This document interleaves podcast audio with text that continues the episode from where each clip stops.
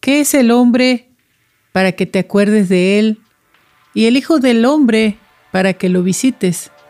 Lo hiciste un poco menor que los ángeles y lo cubriste de gloria y de honra.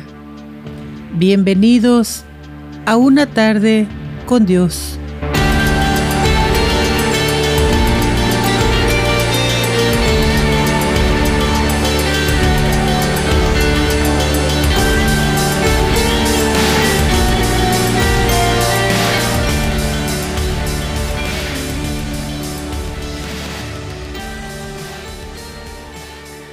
Hablemos del valor de la vida.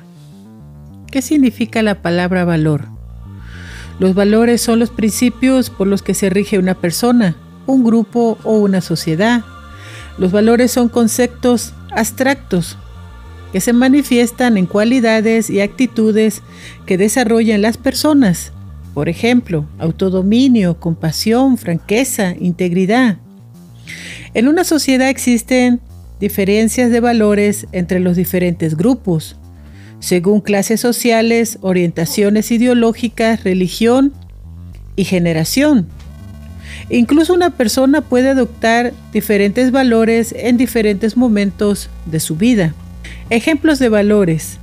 La alegría. Tener alegría como valor implica una actitud positiva, incluso ante situaciones negativas de la vida. El altruismo como valor se ve reflejado en la búsqueda desinteresada de la felicidad del otro. El aprendizaje, la capacidad de aprender, no solo permite mejorar uno mismo y desarrollar nuevas habilidades, sino también tiene como base el respeto por el saber de otros. Considerar el autodominio como un valor implica desarrollar la capacidad de controlar los propios impulsos, esto puede ser beneficioso para los demás cuando los propios impulsos son agresivos o negativos en cualquier sentido. La gratitud, reconocer a quienes nos han prestado ayuda y nos han beneficiado incluso involuntariamente. Misericordia es la actitud que lleva a compadecerse del sufrimiento ajeno. Perseverancia es la capacidad de continuar esforzándose a pesar de los obstáculos que está asociada a la paciencia, pero requiere una actitud más activa. El sacrificio, si bien la capacidad de sacrificio depende del altruismo y de la solidaridad, al mismo tiempo los excede. El sacrificio no solo es compartir y colaborar, sino perder algo propio y necesario por el bien de los demás. El valor de tu vida y de tu persona es tan grande que nada ni nadie puede reemplazarlo. Ninguna persona, por mucho que se esfuerce, podría ser igual que tú, poseer tu misma sabiduría o habilidades. Es importante que sepas que tu vida jamás podrá ser reemplazada por otra cosa, por muy buena que ésta fuera. La vida es un camino en el que debemos alcanzar nuestras metas e ir poniéndonos retos e ir cumpliéndolos. La vida es un lugar de prueba para nosotros. Dios nos envió a la tierra para aprender y crecer por medio de experiencias agradables y también dolorosas. Él nos permite elegir entre el bien y el mal. Nos deja decidir si servimos a otros o si nos enfocamos en nosotros mismos. Dios, nuestro Padre amoroso, quiere que encontremos felicidad y gozo. Él creó un plan para que nosotros creciéramos, viviéramos por fe y regresáramos a vivir con Él algún día. Durante el ministerio de nuestro Señor Jesucristo, Él le aseguró a la gente que Dios Padre está consciente de todas las cosas en la tierra, aún de las más pequeñitas. En Mateo 10:31 dice, Así que no tengan temor, son ustedes más valiosos que muchos gorriones. Es triste saber que grandes personajes de la historia se dieron cuenta tarde del valor de la vida, hasta poco antes de perderla. Un personaje muy conocido como era Steve Jobs, antes de morir fueron sus últimas palabras muy inesperadas, pero muy acertadas al mismo tiempo. Antes de morir de un cáncer de páncreas y de dejar una fortuna de 7 mil millones de dólares, dijo, en este momento acostado en la cama, enfermo y recordando toda mi vida, me doy cuenta que todo mi reconocimiento y riqueza no sirven para nada ante la muerte inminente. También dijo, puedes contratar a la mejor persona para trabajar para ti, pero no puedes contratar a alguien que pueda llevar la enfermedad por ti. Uno puede tener cosas materiales, pero hay una cosa que no se puede encontrar cuando se pierde, la vida. Y continuó diciendo, a medida que crecía, me di cuenta que un reloj de 5 dólares y otro de 5 mil dólares muestran la misma hora, que un auto de 10 mil dólares y otro de 100 mil dólares te llevan al mismo lugar, y que en una casa de 100 metros y otra de mil metros se siente la misma soledad. Tu verdadera felicidad no proviene de las cosas materiales en este mundo, sino del afecto que recibes de las personas que amas. Así que espero que entiendas que cuando tienes amigos o alguien con quien hablar, esa es la verdadera felicidad. De acuerdo a los antiguos historiadores, el funeral más grande en la historia fue del rey macedonio, conquistador del imperio persa y uno de los líderes militares más extraordinarios del mundo antiguo, Alejandro el Grande. Fue el funeral más caro celebrado en la historia. Existe una leyenda en que en su lecho de muerte el rey pidió una serie de requisitos a sus fieles sirvientes y generales. Alejandro hizo hincapié en tres deseos que debían cumplirse al pie de la letra. Los deseos del rey macedonio fueron, uno, que su ataúd fuera llevado en hombros y que fuera llevado por los mejores médicos de la época. 2. Que los tesoros que había conquistado, oro, plata, piedras preciosas, fueran esparcidas por el camino hasta su tumba. 3. Que sus manos quedaran balanceándose en el aire fuera del ataúd a la vista de todos. Ante tales deseos, uno de sus generales le preguntó cuál era la razón de estos tres requisitos, a lo que Alejandro Magno respondió, Quiero que los más eminentes médicos carguen mi ataúd para así demostrar que ellos no tienen ante la muerte el poder de curar. Quiero que el suelo sea cubierto por mis tesoros para que todos puedan ver que los bienes materiales aquí conquistados aquí permanecen.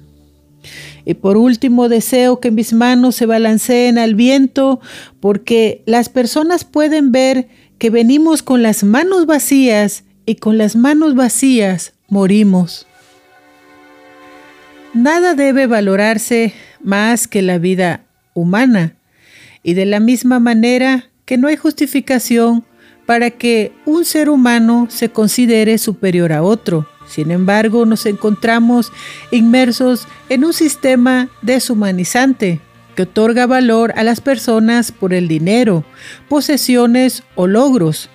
Esto nos crea la necesidad de redescubrir el valor del ser humano.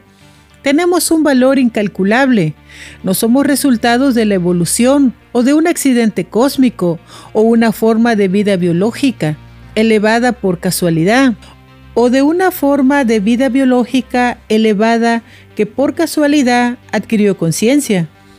Fuimos creados como seres racionales, con moralidad, voluntad y discernimiento, únicos sobre la tierra, con cuerpo, con alma y espíritu, capaces de obrar para el bien. Somos obra de un creador con sabiduría e inteligencia. Nos hizo con un propósito que no consiste en acumular posesiones o riqueza, sino en que tenemos como prioridad el cuidado y desarrollo integral de todo ser humano, desde el momento de nuestra concepción, utilizando para ello todos los recursos disponibles. ¿Qué ha ocurrido entonces que hemos desvalorizado la vida, perdiendo la sensibilidad ante la necesidad y el dolor ajeno? Estamos rodeados por el dolor de los demás, pero parece que no lo vemos.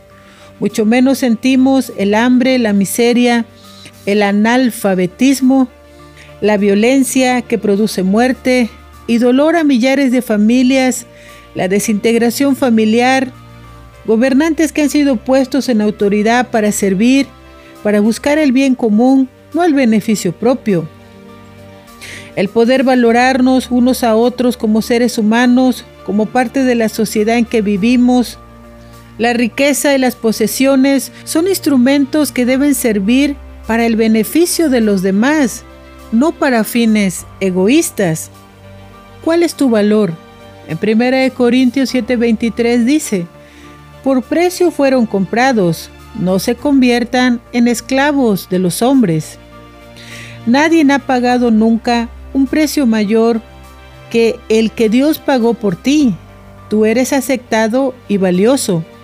Jesús pagó con su vida. La cruz prueba tu valor. Es necesario entender el valor como creyentes a los ojos de Dios, ya que eso cambiará la forma en que te tratas a ti mismo. Es innegable ver el amor de Dios por la humanidad y por todo lo que Él ha creado. La vida del hombre es de gran precio. Nosotros como cristianos debemos de cuidarla, protegerla de los malos hábitos, dormir bien, comer bien. En Juan 3:16 dice, porque de tal manera amó Dios al mundo, que hasta dio a su Hijo unigénito, para que todo el que crea en Él no se pierda, sino que tenga vida eterna. Su sacrificio nos permite encontrar sentido en la vida y alcanzar nuestro potencial. Amar a otras personas, dar y recibir amor, le añade significado a la vida. Las familias pueden ser una gran fuente de amor. Cuando nos mostramos amor unos a otros, nos acercamos a Dios y entendemos su plan, como enseña la Biblia. Amémonos unos a otros, porque el amor es de Dios. Todo aquel que ama ha nacido de Dios y conoce a Dios.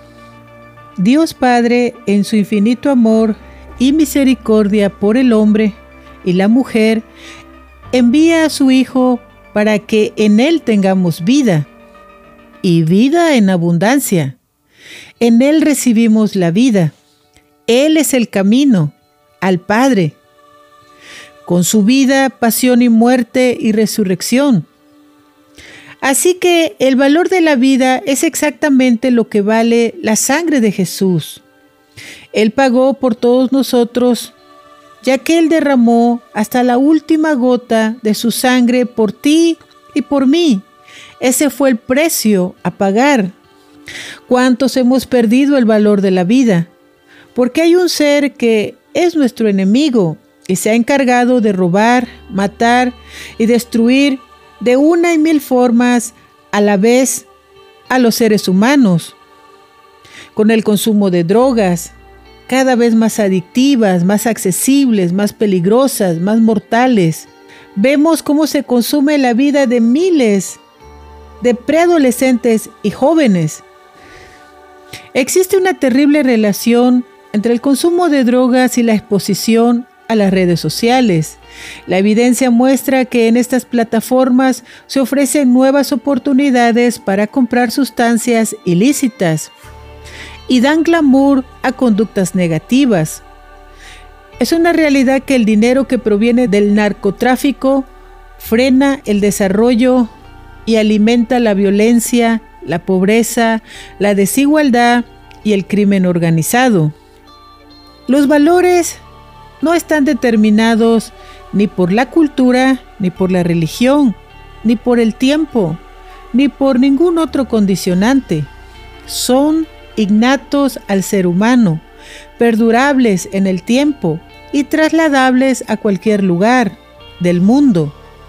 Y sí, efectivamente existen comportamientos y actitudes objetivamente positivas y otras negativas. Entre los valores humanos más importantes encontramos la ética, el respeto al prójimo, la tolerancia, la bondad, la paz, la solidaridad, el amor, la justicia, la responsabilidad, la equidad, la amistad, la libertad, la honestidad, entre otros, además de otros valores universales que cada ser humano puede sumar, otros valores que tienen que ver con su propia personalidad, que fueron recibidos por la educación, por la sociedad en la que vive, por su nivel cultural y por sus propias creencias. El conjunto de todos nuestros valores humanos y personales nos construye como personas y son los responsables de nuestra manera de estar en el mundo. ¿Por qué es importante educar en valores? ¿Puedes imaginar cómo serías si no tuvieras los valores humanos? ¿Cómo te comportarías ante las distintas situaciones que se te presentan? ¿Cómo sería tu vida? ¿Tendría sentido? Una persona sin los valores fundamentales no sabría qué hacer en cada momento, cómo dirigirse en la vida, o tal vez haría cualquier cosa en cada momento sin pensar en las consecuencias. Ejemplos. Si un vecino te molesta cada noche haciendo ruido, ¿qué serías capaz de hacer? Si tienes hambre cuando vas caminando por la calle, ¿cogerías lo que fuera de cualquier tienda o restaurante? No es difícil imaginar cómo sería una persona sin ningún valor, ya que cada vez estamos mirando cómo nuestra sociedad se está sumergiendo en una sociedad caótica, sin valores morales y mucho menos espirituales. En la sociedad actual sometida bajo el control de Satanás, vemos un aumento de maldad. En 2 de Timoteo 3 del 1 al 4 dice, Pues sabe esto, que en los últimos días vendrán tiempos difíciles, porque habrá hombres amadores de sí mismos, amantes del dinero, jactanciosos, blasfemos, desobedientes a sus padres, ingratos e impíos, calumniadores, esclavos de la concupiscencia, crueles, aborrecedores de todo lo bueno, traidores, desenfrenados, arrogantes, amadores de los placeres más que del amor de Dios. Estamos en tiempos tan peligrosos y aunque esto aún no alcanza el máximo de la sociedad, es precisamente porque aún hay generaciones que conocieron a Dios y con sus principios espirituales pudieron guiar aún a sus hijos en el temor de Dios, pero esa parte de la sociedad está muriendo, ya sea por la pandemia, ya sea por la vejez, estos pilares de la sociedad están desapareciendo.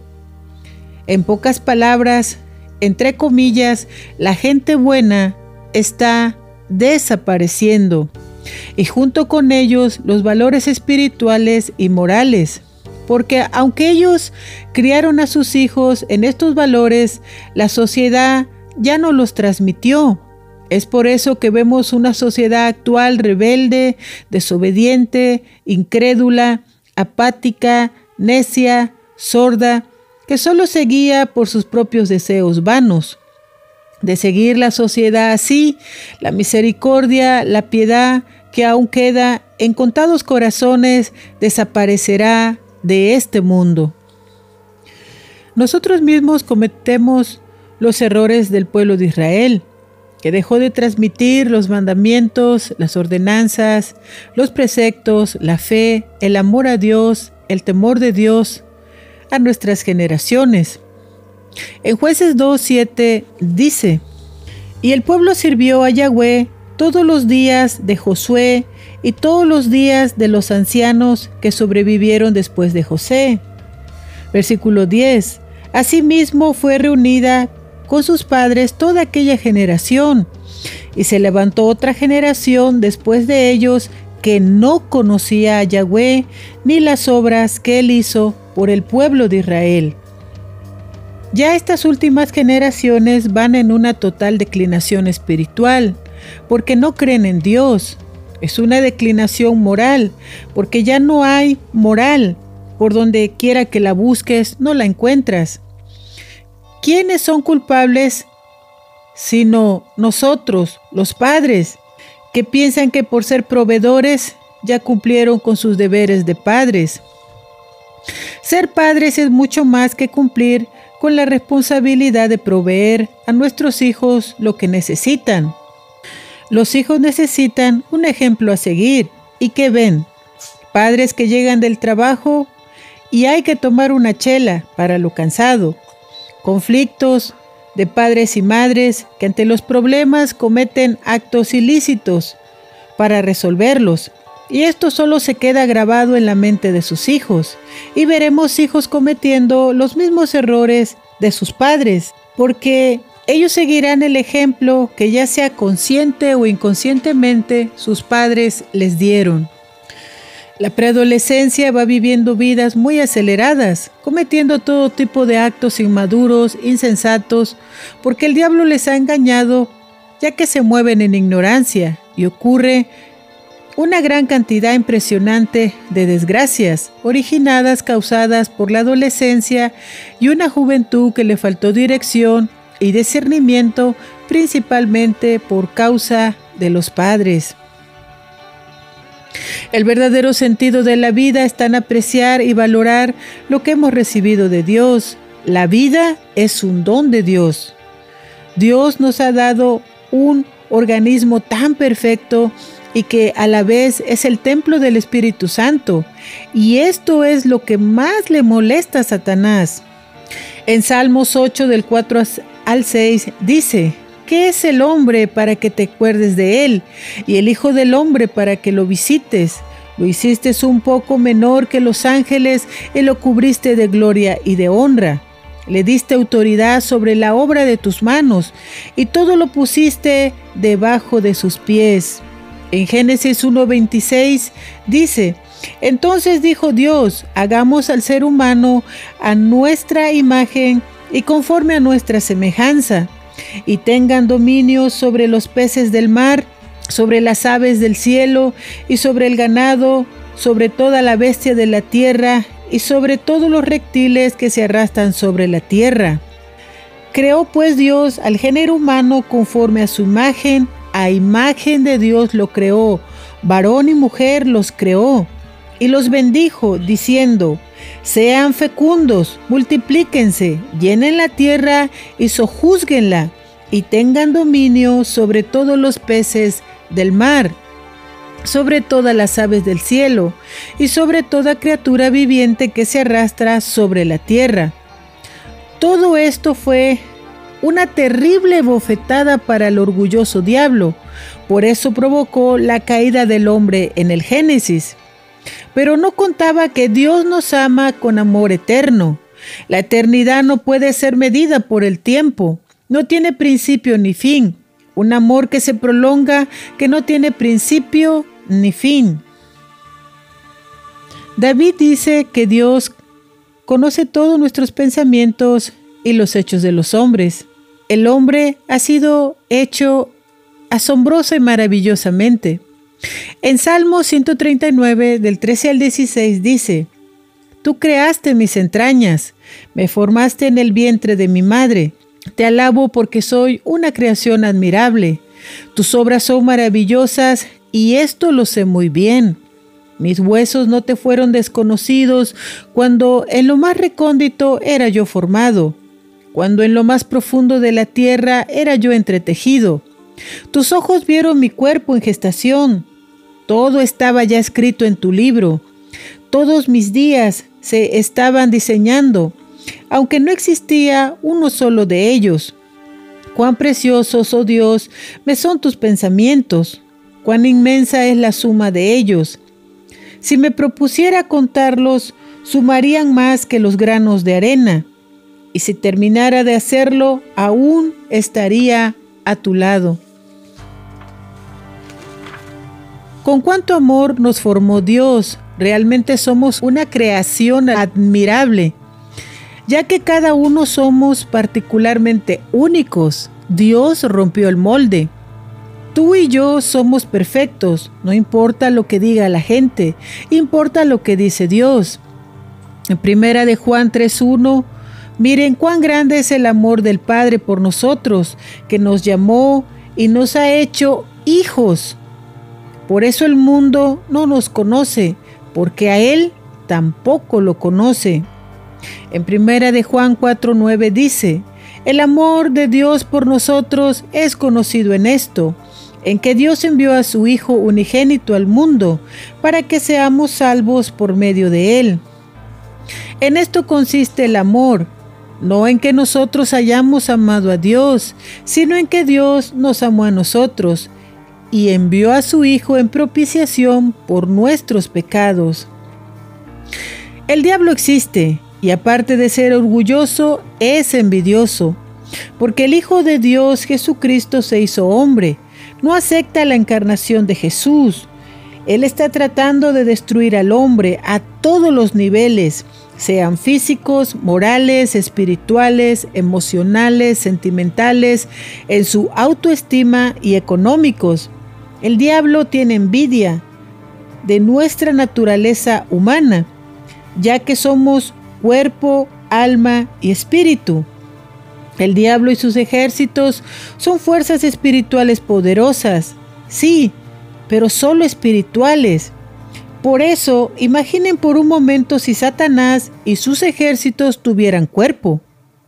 Cómo ellos no tienen cuerpo odian al hombre y lo incitan a autodestruirse con todo tipo de drogas, con alcohol, cerveza, cigarros, tabaco, con todo lo que puede destruir físicamente su cuerpo.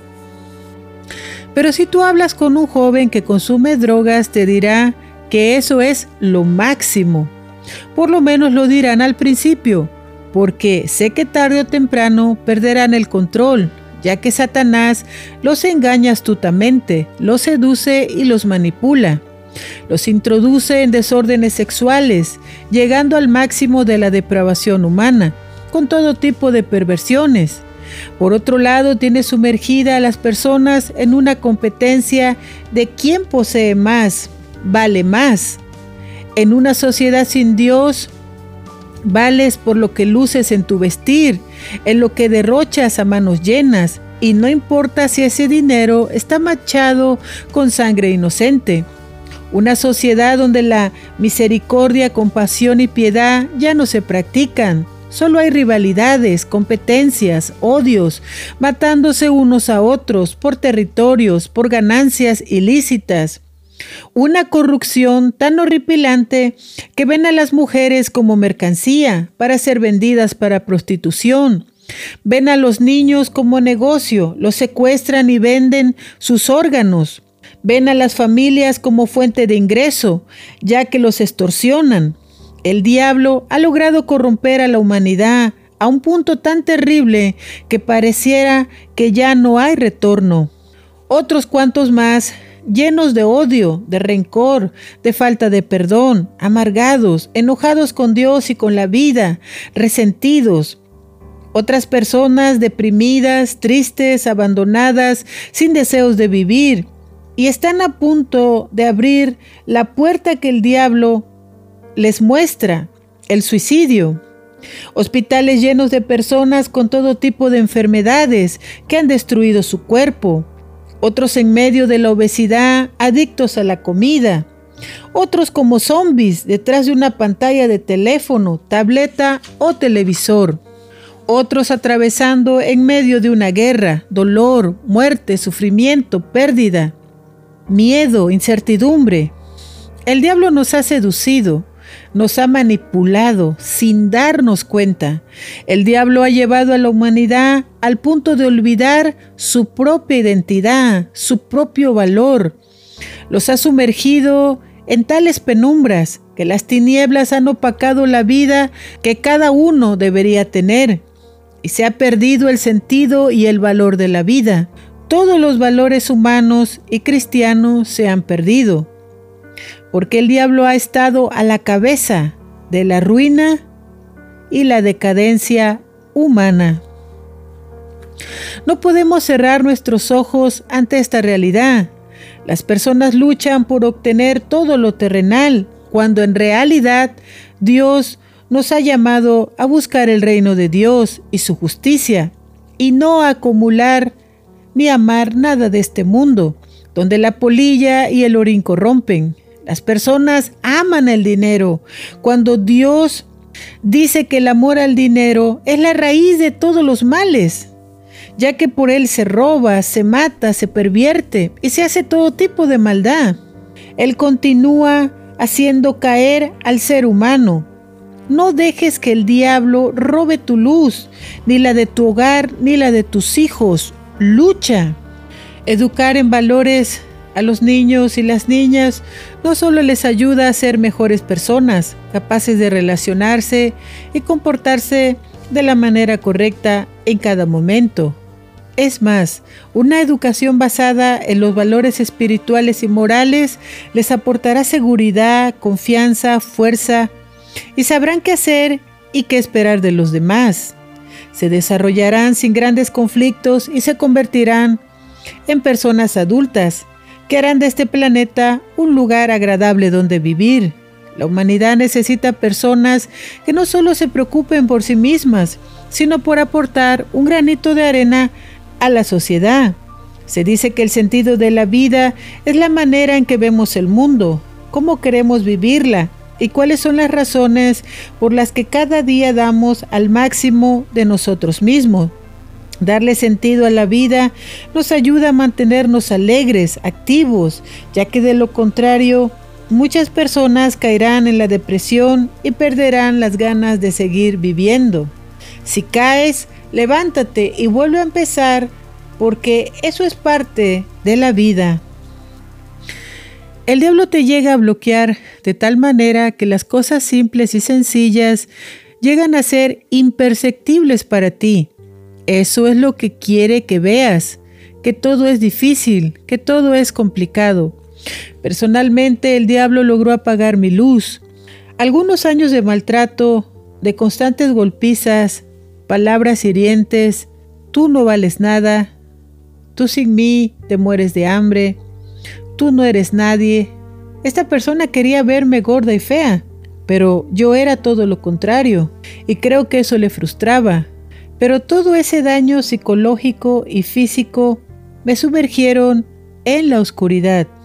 Recuerdo que cada noche subía al techo de un tercer piso a llorar mi dolor, mi sufrimiento, ya que cada una de estas palabras, al decirlas con tanta constancia, se cincelaron en mi mente, viendo como única salida el suicidio, al que recurrí pero no perdí la vida.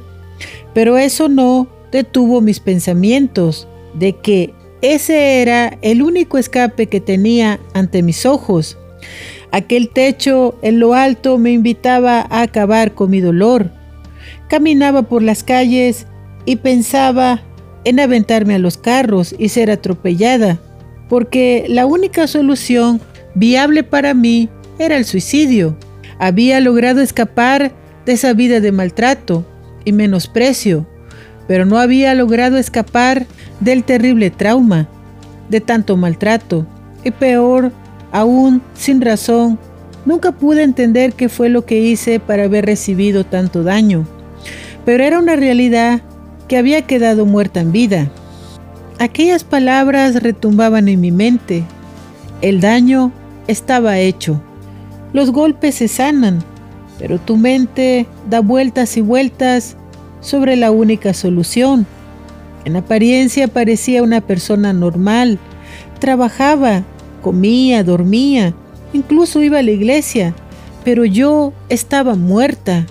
Habían matado mis sueños, mis ilusiones, todo lo que provocaba alegría en mí y pudiera poner una sonrisa en mi boca.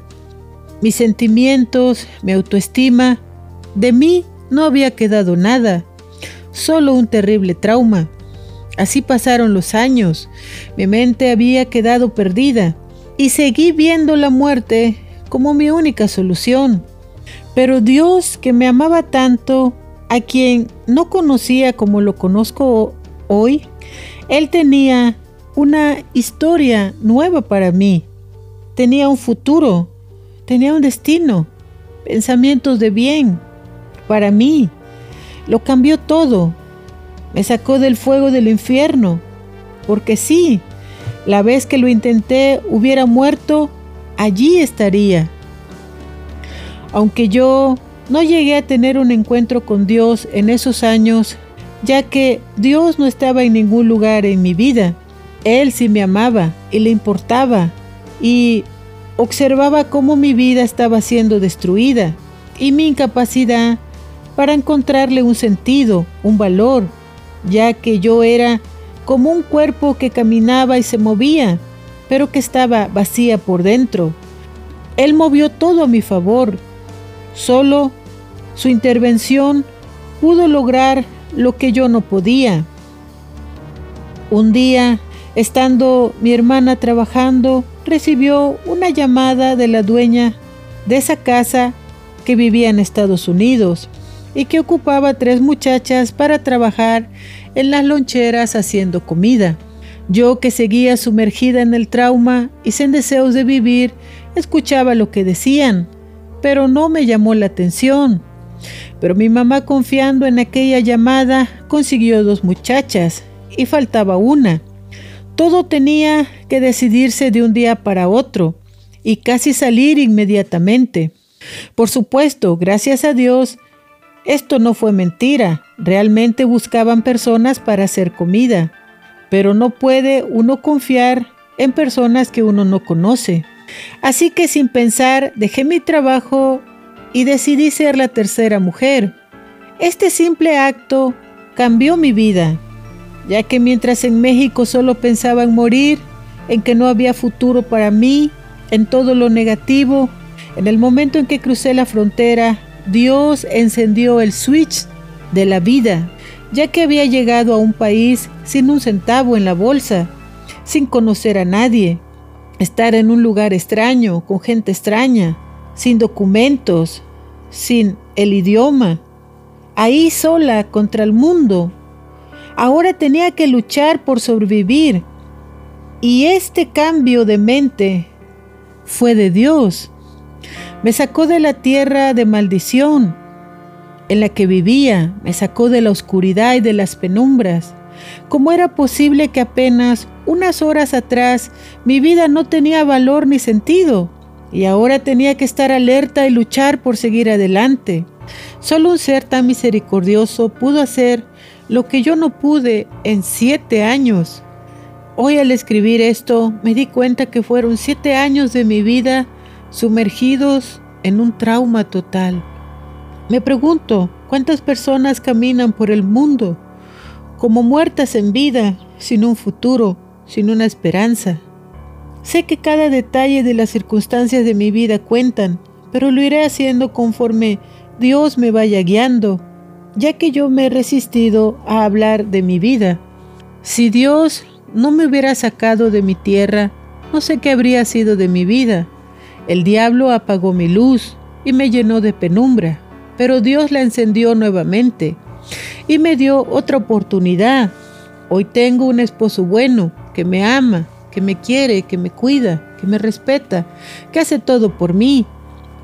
Y aunque aquella semilla del mal que se había sembrado en mí terminó germinando y dando un fruto malo, mi esposo y yo hemos salido con la ayuda de Dios, superando todos los obstáculos. Tengo hijos e hijas, tengo una vida, un futuro, un destino, una esperanza. Y consciente de la certeza de haber experimentado el amor de Dios, porque es imposible no ver la mano de Dios en cada situación de mi vida. A pesar de que he tenido muchos y diversos tipos de luchas, hoy estoy realmente viva. Hoy nada de lo que para la mayoría de las personas tiene valor, para mí ya no es importante.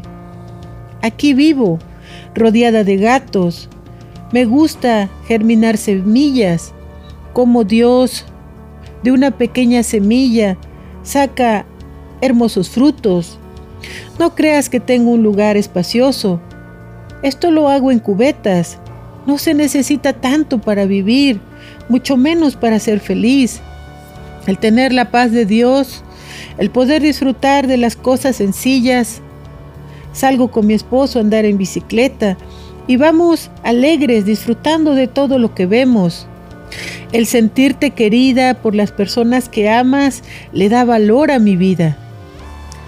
En Isaías 61 dice, levántate y resplandece, que tu luz ha llegado, la gloria del Señor brilla sobre ti.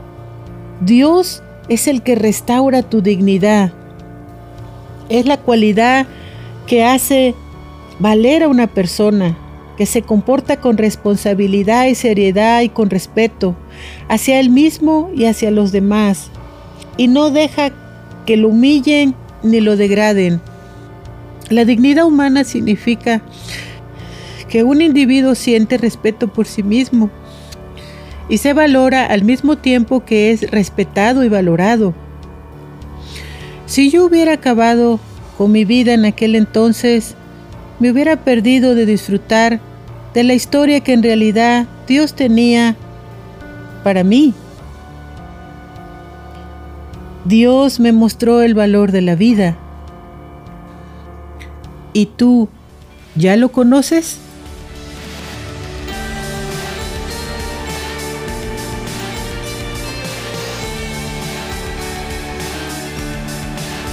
Una tarde con Dios es una producción por Fred Romero.